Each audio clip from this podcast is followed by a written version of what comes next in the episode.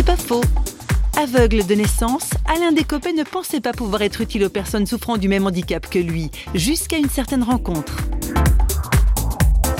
je me suis trouvé face à face avec euh, un homme qui était euh, chef euh, de chantier, enfin qui avait des certaines responsabilités, puis qui tout à coup avait perdu la vue et se retrouvait à devoir faire des corbeilles.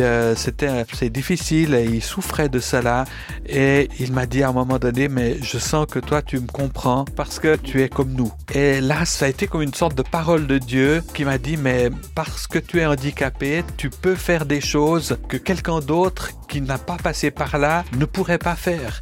Et j'ai donc eu peu de temps après une annonce de la mission Braille qui cherchait quelqu'un et j'ai posé ma candidature et j'ai été accepté.